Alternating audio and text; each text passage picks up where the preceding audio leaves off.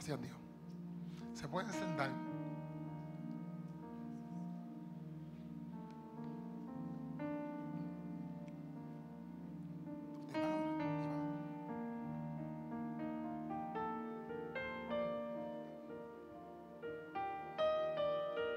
Bueno, es lindo saber como que antes de la de lo que voy a hablar, lo que es Cristo en nuestra vida y qué bueno empezarlo, ¿verdad? Con la Santa Cena, entendiendo cuál es el significado de Cristo en nuestras vidas y reconociendo que murió en la cruz. Esto es vital para todos nosotros y más allá de que murió en la cruz, que resucitó. Es lo más vital de todo cristiano. ¿Estamos bien? Sí, hello, estamos aquí, ¿verdad? Es que como yo no veo nada de lo que ustedes hacen porque tienen la mascarilla, pues no sé qué es lo que está pasando. Pero vamos allá. O sea que si les digo estamos bien muchas veces, pues chilling. Y voy a leer 2 Timoteo, capítulo 4. Este es Pablo hablando a Timoteo, que va a ser líder de una iglesia en Éfeso. Entonces, no sabía qué tema ponerle realmente a la prédica y le puse tres temas, porque no sabía cuál ponerle. Tu coge el más que te guste. Después, ¿cómo tú llegaste? Le puse lo que nos toca hacer y le puse tienes que hacerlo. Temas bien sencillos, sin mucho palabreo. Pero dice así. Dice 1 Timoteo, versículo, capítulo 4, versículo del 1 al 2, dice, en presencia de Dios y de Cristo Jesús, quien un día, quien un día, diandre, estoy malo, quien un día juzgará a los, a los vivos y a los muertos, cuando venga para establecer su reino, te pido encarecidamente, Pablo hablando a Timoteo, predica la palabra de Dios, mantente preparado, sea o no en el tiempo oportuno. Corrige y reprende y anima a tu gente con paciencia y con buena enseñanza. Entonces, antemano, estamos viendo aquí a Pablo que le está diciendo, enfrente de Dios, te estoy diciendo esto a ti, Timoteo. O sea, cuando estamos diciendo enfrente de Dios, no es cualquier persona. Cuando tú estás, cuando tú haces el bautismo, cuando tú te casas, cuando tú haces las cosas delante de Dios, tú tienes que entender lo que tú estás haciendo, porque no estás delante de cualquier persona, estás delante de Dios. ¿Tú me entiendes? No es un chistecito lo que estás haciendo, es delante de Dios. Por eso cuando yo me convertí, yo sabía que cuando yo estaba ahí, yo estaba hablándole a Dios, más allá de que estaba el pastor, etcétera. Yo sabía que yo estaba diciéndole a Dios, Dios, yo te voy a seguir a ti, más allá de todas las personas que me estaban viendo. ¿Por qué? Porque yo estaba delante de Dios. Yo lo reconocía. O sea que era serio el cambio. Yo me fui ese día de Casevito. Después de ahí, yo más nunca volví a beber, ni a fumar, ni a hacer nada de esas loqueras. ¿Por qué? Porque reconocía que le había dicho a Dios, yo te voy a seguir. Yo te voy a seguir. Entonces, ese es el punto número uno, ¿verdad? Que Pablo le está diciendo, oye, yo estoy diciendo esto al frente de Dios. Al frente de Dios. La reina Valera dice así, proclama la palabra. Debe estar disponible a tiempo y fuera de tiempo. Redalguye, reprende, amonesta con toda, con toda paciencia y doctrina. Y cuando usan la palabra proclamar, está hablando literalmente de ir al público. Ir al público y llevar todo lo que es la prédica a las masas.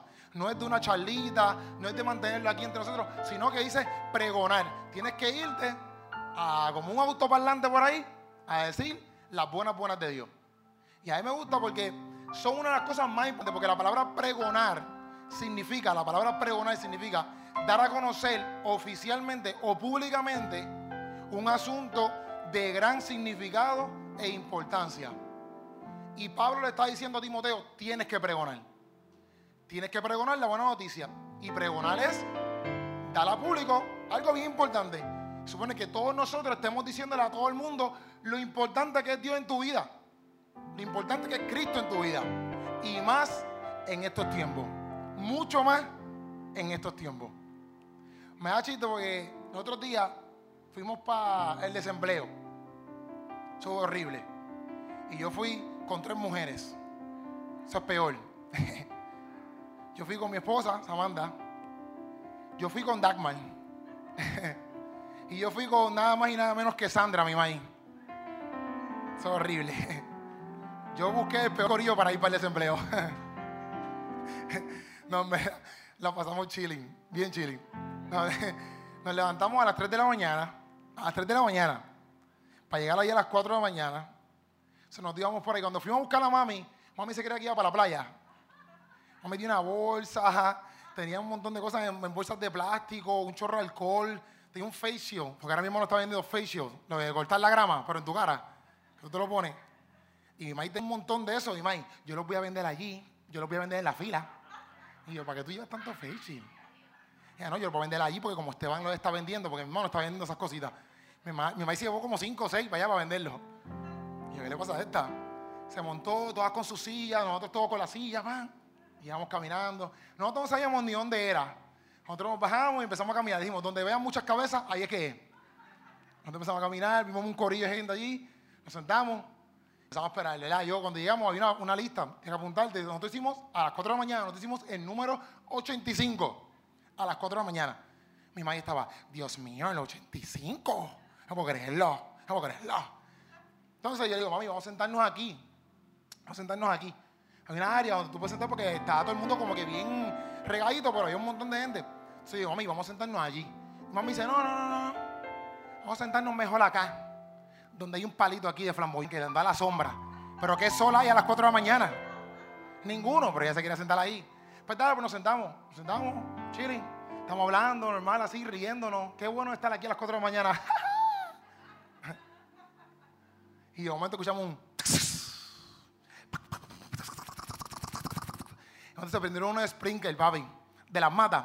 Y, y eso empezamos a Y nos salimos corriendo. Dagmar. Ya yo sé que yo no puedo estar con Dagmar en un sitio de, de cosas malas o algo así. Si están tiroteando, lo que sea. Olvídate de eso. Dagmar estaba en cuatro segundos en la casa metida. Nosotros corrimos, nosotros salimos, yo, yo vi todo esa corriendo y todo, ¡ah, corre! Y Dagmar estaba pacho súper lejos con la silla. Y yo, diantre, esta tipo va bien rápido. Y nosotros nos movimos y yo decía, yo se los dije porque nos parqueamos. No, veíamos que por aquí no nos podíamos sentar. Teníamos que sentar nosotros. De momento, están como las 6 de la mañana. Y dice, están abriendo las puertas, están abriendo las puertas y todo el mundo se levanta, todo el mundo empieza, eh, ¿qué pasó? ¿Qué pasó? Y ahí empieza el bullicio. Ahí todo el mundo se le olvidó la distancia. Todo el mundo. Y mami se puso el face y estaba ahí con el face puerto.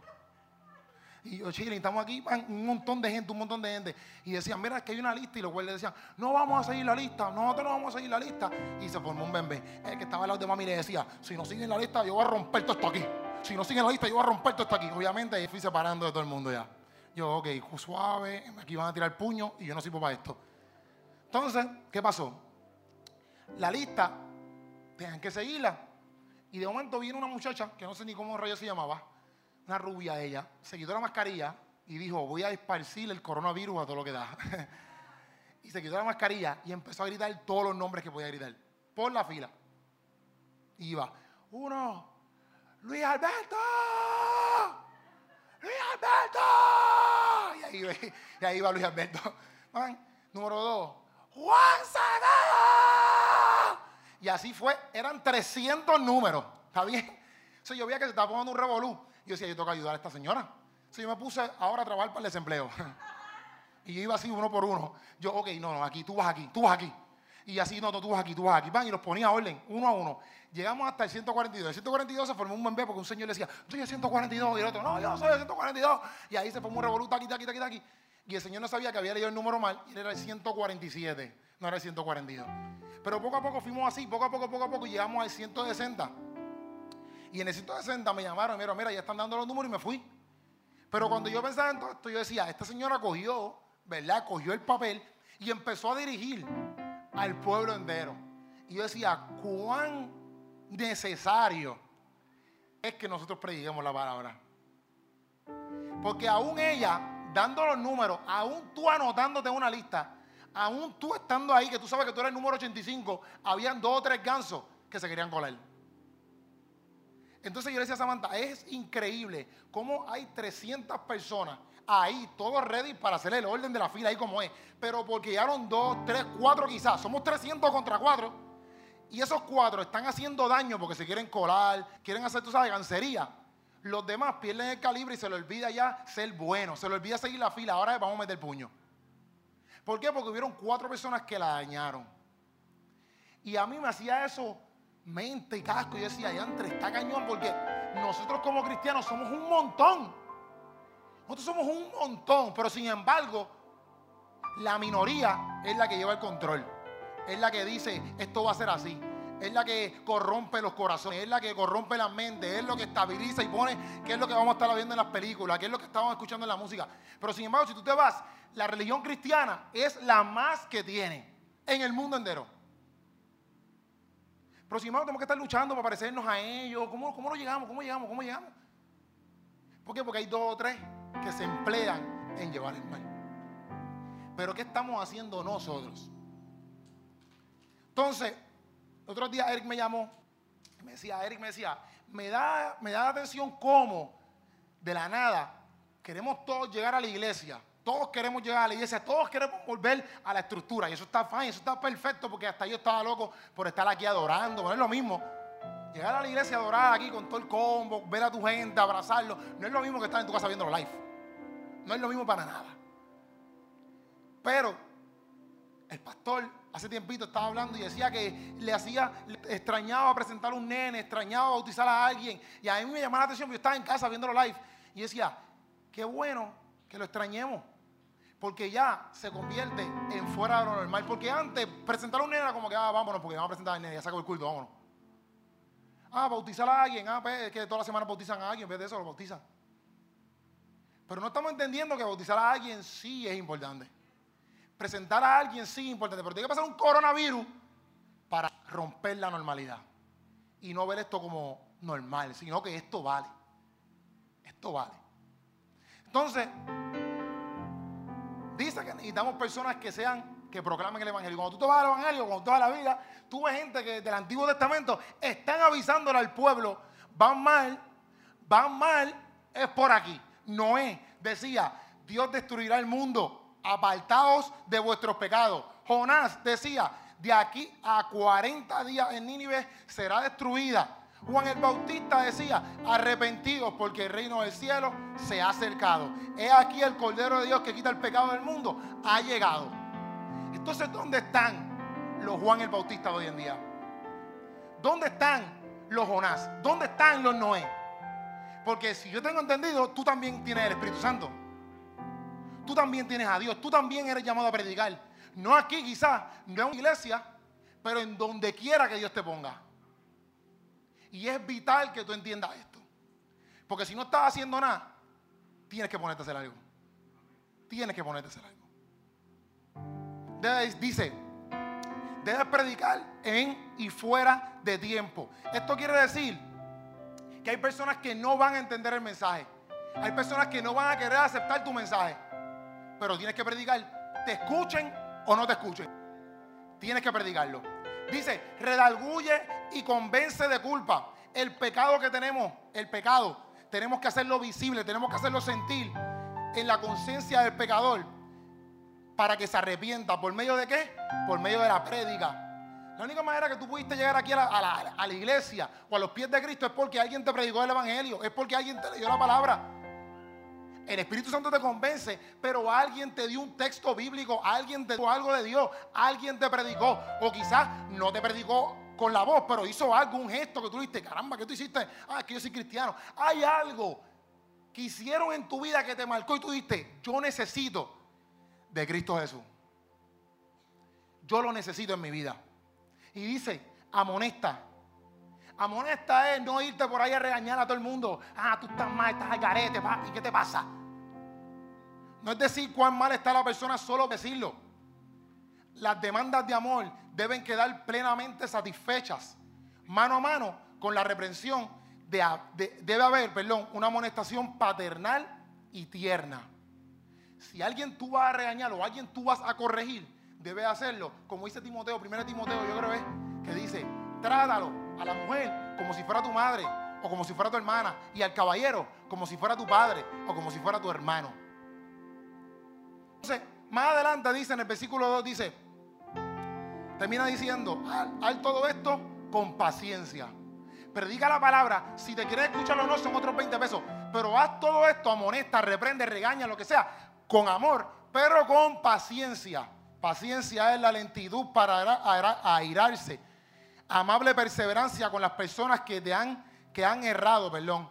Y la actividad de enseñar que va, y la actividad de enseñar que van juntas de la mano, perdón, la actividad de enseñar que van juntas a la mano. ¿Por qué paciencia? Dice el versículo 3. También, también. Perfecto, dice el versículo 3. Llegará el tiempo en que la gente no escuchará más la sólida y la, y la sana enseñanza. Seguirán sus propios deseos y buscarán maestros que les digan lo que sus oídos mueren por oír. Rechazaron la verdad e irán tras mitos. Entonces, me detengo aquí rápido porque hoy en día nosotros nos pusimos a buscar eh, canales de apologética, canales de teología, canales de enseñanzas bíblicas, canales de, yo no sé, de historia, arqueológica, lo que sea. Tú buscas canales que tienen que ver con el, con el aprendizaje para todo cristiano y tienen poquitos subscribers. Ahora, tú te buscas un predicador, tiene millones de subscribers, un predicador. Entonces, la gente está loco por escuchar palabras del predicador, pero nadie quiere aprender. Nadie quiere leer. Nadie quiere verla porque yo creo en esta fe. Nadie quiere escudriñar más allá de lo que cree. Solamente que me lo diga el pastor. Solamente que me lo diga el pastor. Pero lo que pasa es que en tu trabajo, en la escuela, en la universidad, tú no vas a tener el pastor ahí. Y cuando te llamen o cuando te, cuando te confronten o alguien te diga un algaretismo que tú ni sabes lo que contestar, tú vas a llamar al pastor para decirle, mira papi, yo no entiendo, me están preguntando aquí, te lo voy a poner en speaker para que tú le contestes. Eso no es así. Y más en esta época. Y si, tú, tienes hijos o nietos, más en esta época. Porque esto no es quizás para ti, en el sentido de que dices, bueno, yo estoy viejo, yo no, pero los que vienen te deben de preocupar. Los nenes, los jóvenes te deben de preocupar. Porque cuando tú te mueras, ellos son los que se quedan. ¿Y qué legado tú le vas a dejar? ¿Qué enseñanza tú le vas a dejar? La que le enseñó YouTube. La que le enseñó una persona que tú ni conoces. Entonces, esto me acuerda a actitudes de la época postmodernista que hemos adquirido dentro, dentro de la iglesia también. El pensamiento postmodernista, si no lo has escuchado, tiene algunas características y les voy a leer algunas características del pensamiento postmodernista. la persona postmodernista vive desilusionado. O sea, el avance de la ciencia, las matemáticas, la Biblia, la historia, etcétera, no es lo más importante. Lo más importante son las emociones. Ese es el pensamiento hoy en día. Lo más importante son las emociones. Y si las emociones son lo más importante, pues entonces el hombre vive desilusionado. ¿Por qué? Porque nosotros cambiamos totalmente de emociones constantemente. Constantemente. Ahora todo el mundo es tochi, todo el mundo es sensible. Tú no puedes decirle nada porque ya lo estás hiriendo. Y es una actitud postmodernista. Que todo tiene que ser, vive tú tu vida, yo vivo la mía y tranquilo. No lastimamos. Entonces, dice, otra característica es que viven alejados del progreso no tienen ilusión a seguir investigando. O sea, leen un título y eso es lo que dice, Fidel Castro resucitó. Y todo el mundo, papi, ¿tú te enteraste que Fidel Castro resucitó? ¿Tú te enteraste eso, papi? Está brutal. Hacho, sí, resucitó. Yo lo vi, yo lo vi. Yo lo vi ayer, se me, llamó por FaceTime. Eso es hoy en día. Ahora mismo muchos dicen cosas para que alguien o quien sea se sienta bien, más allá de verdad. Eso es actitud postmodernista. Y entonces dice, búsqueda de placer y pasión. Se mueren solamente por el placer y la pasión. No hay sentido de razonamiento, no hay sentido de nada. Solamente si me causa placer y me, y me causa una pasión, chilling, estamos bien, estamos en la época. No hay verdad absoluta, y eso ustedes lo están viendo. No hay verdad absoluta, todo es relativo, todo es relativo. No existe ni el bien, no existe ni el mal. Todo depende a tus valores y a lo que te enseñaron. Vivir y dejar de, y deja de vivir. Es otra actitud postmodernista y son aferrados a las masas, son aferrados a las personas que piensan solamente igual que Él, igual que Él. ¿Cuáles son algunos de esos pensamientos que se están metiendo a la iglesia? Son estos. Revelaciones que solo pasan, que no las pasan por la Biblia. Me explico. Se basan en el yo siendo. Solamente en el yo siendo. No en la autoridad de la Biblia. Predicaciones que ocultan la verdad por no hacer sentir mal a la congregación. Predicamos lindo para que ustedes sientan bien y salgan por ahí bien bombeados. Ah, Dios me dijo que yo puedo, Dios me dijo que yo puedo. Y no es que está mal eso. No es que está mal que tú no, Dios siempre está, Dios siempre te va a ayudar. Pero no podemos caer en que no podemos reprender a nadie o no podemos regañar a nadie porque tenemos miedo de herirlo, porque si no es una actitud postmodernista. Y no se puede meter en la iglesia de Cristo. no se puede meter. Porque esto que tú yo te estoy leyendo aquí, a la muerte dice, ¿qué rayos está hablando él aquí? Pero esto no estaba pasando ahora nada más. En esta iglesia estaba comenzando. O sea que Pablo está diciendo a Timoteo, brega con esto, porque esto va a pasar. Y en estos tiempos, ¿qué pasa? Que está pasando el por mayor. Esto pasaba en una iglesia quizás. Ahora hoy en día pasa en muchos lugares a la vez. En muchos lugares a la vez. Y nosotros tenemos que estar con los ojos abiertos.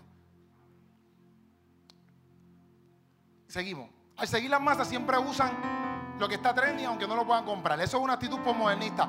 Utilizan interpretaciones bíblicas únicamente basadas en las experiencias personales, usándolas fuera de contexto. Eso es una actitud postmodernista. Y seguimos. Versículo 5 al 8 dice, pero tú debes mantener la mente clara en todas circunstancias. No tengan miedo de sufrir por el Señor. Ocúpate en decirles a otros la buena noticia y lleva a cabo todo el ministerio que Dios te dio. Estamos bien en tiempo, estamos bien. Tú me dices. ¿Están bien ustedes? También. ¿Cómo? No, porque me falta. No tanto, pero me falta un poquito. Pero nada, yo solo, pues acaso se, se ponen ansiosos. Y empiezan, Dios mío, Señor, yo me quiero ir a comer ya. Ay, Dios mío, yo quiero ir para la playa. Ay, Dios mío, yo tengo que lavar la casa. Que el se está tardando mucho. Ay, dice, pero tú debes mantener la mente clara en toda situación. No tengas miedo de sufrir por el Señor. Ocúpate en, decirle a otros la buena noticia y lleva a cabo todo el ministerio que Dios te dio. Y te voy a leer el otro versículo y nos fuimos.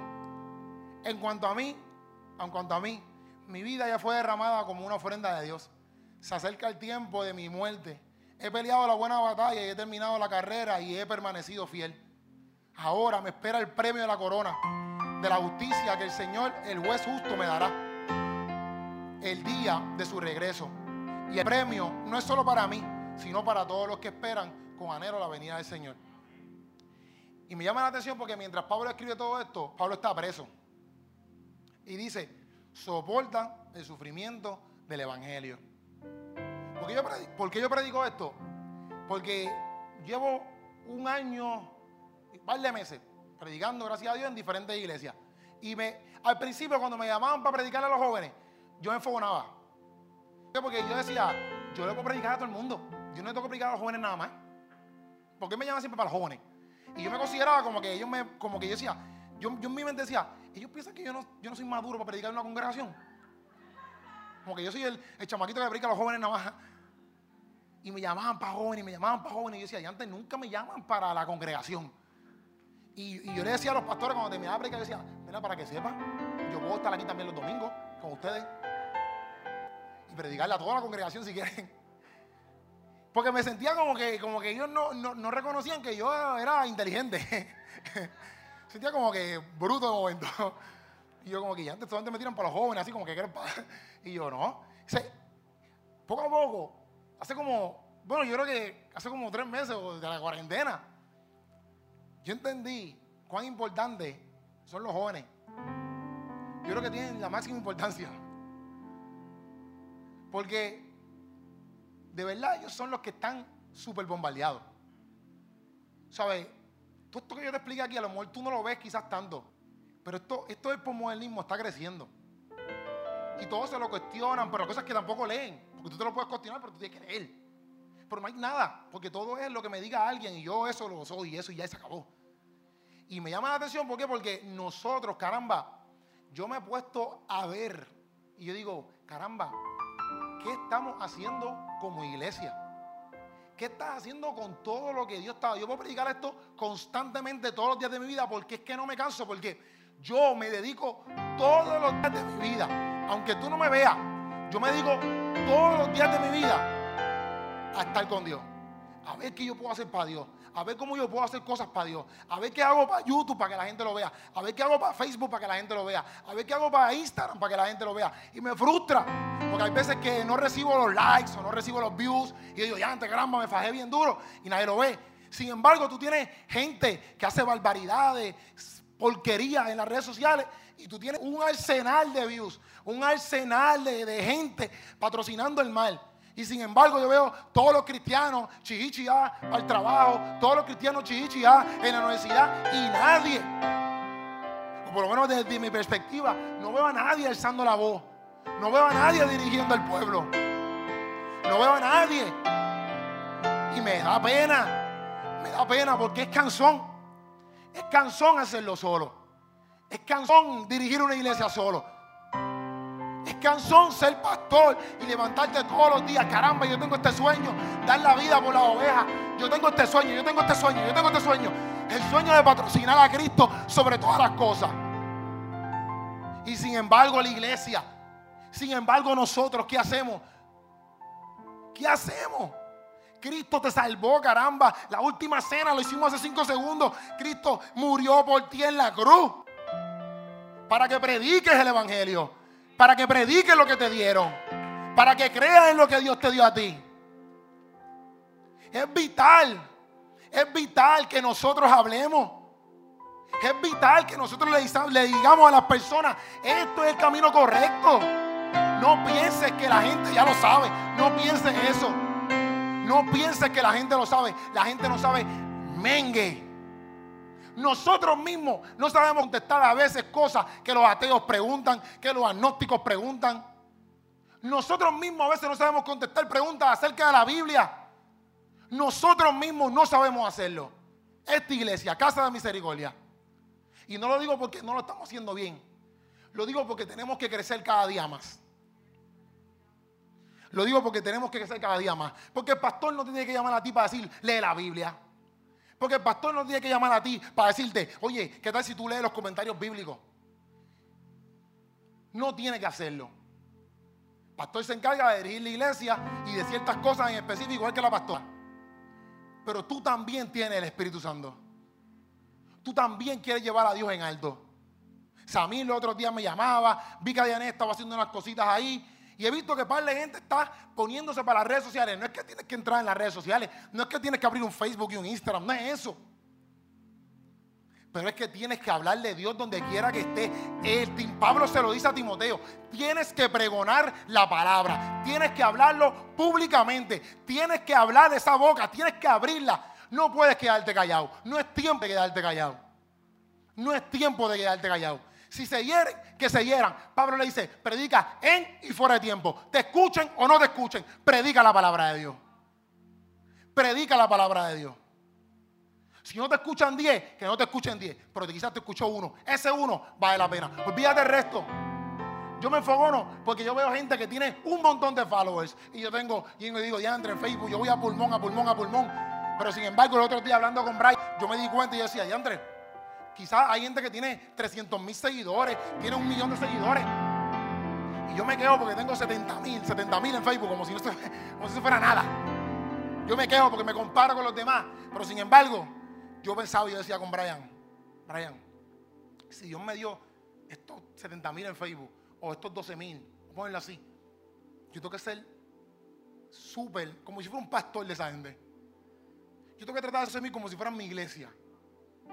Y olvídate si no tienes el millón. Olvídate de eso. Trata a los que tienes como si fuera su iglesia. Trata a los que tienes como si fuera tu iglesia. Y lo mismo te pasa a ti. Trata a los que están a tu alrededor como si tú fueras el pastor de esa iglesia. A tu mamá, a tu papá, a tu abuelo, a tu primo, a tu tía. Trátalo como si tú fueras el líder en esa iglesia ahí. Tenemos que hablar la palabra de Dios. Voy a leer esto aquí al final.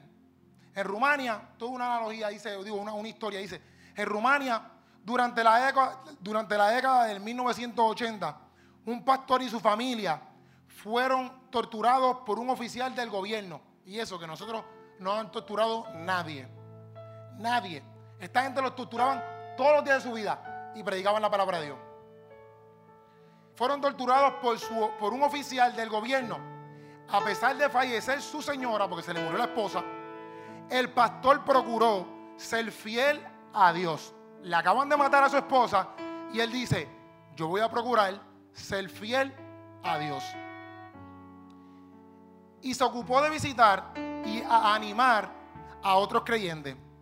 Le faltaba siempre combustible Y cuando ya no le quedaba ánimo para seguir adelante, empezó a encontrar semanalmente un bidón de gasolina, sea, un galoncito ahí de gasolina en la entrada de su casa. Al caer el gobierno de Roma, de Rumania, perdón, en ese momento, el oficial confesó que era él quien dejaba la gasolina porque sentía vergüenza por el trato que había sufrido el pastor. Se dio cuenta de que él le hacía falta lo que tenía el pastor y se entregó a Cristo Jesús. Entonces, mira cuánto habla nuestra vida. Este pastor, esto pasó en vida real, este pastor perdió a su esposa, la mataron, los torturaron. Y él podía decir, ¿sabes qué? No voy a predicar más nada. Yo no voy a hablarle más nada de Dios, porque mira lo que me hace, si yo le hablo de Dios me da un bofetón. Es más, me, me, botan del trabajo. Si yo hablo aquí de Dios, tacho, no me cogen más nada, pierdo el trabajo de lo que sea, lo tú quieras decir. Pero él dijo, como quiera, yo voy a seguir siendo fiel a Dios. Yo voy a seguir llevando la palabra de Dios. Yo voy a seguir animando a los creyentes. Yo voy a seguir diciéndole cosas a los creyentes. Y al final, cuando le faltaban cositas, cuando le faltó algo en la vida, ¿quién vino a donde él? El que no creía, el que lo torturó. Y le dijo, ¿sabes qué? Toma. Un galoncito de gasolina, un bidón de gasolina. ¿Y sabes qué? Me di cuenta de lo que yo necesito es a Cristo Jesús. Los otros días, pronto a la sama, ahí me llamaron.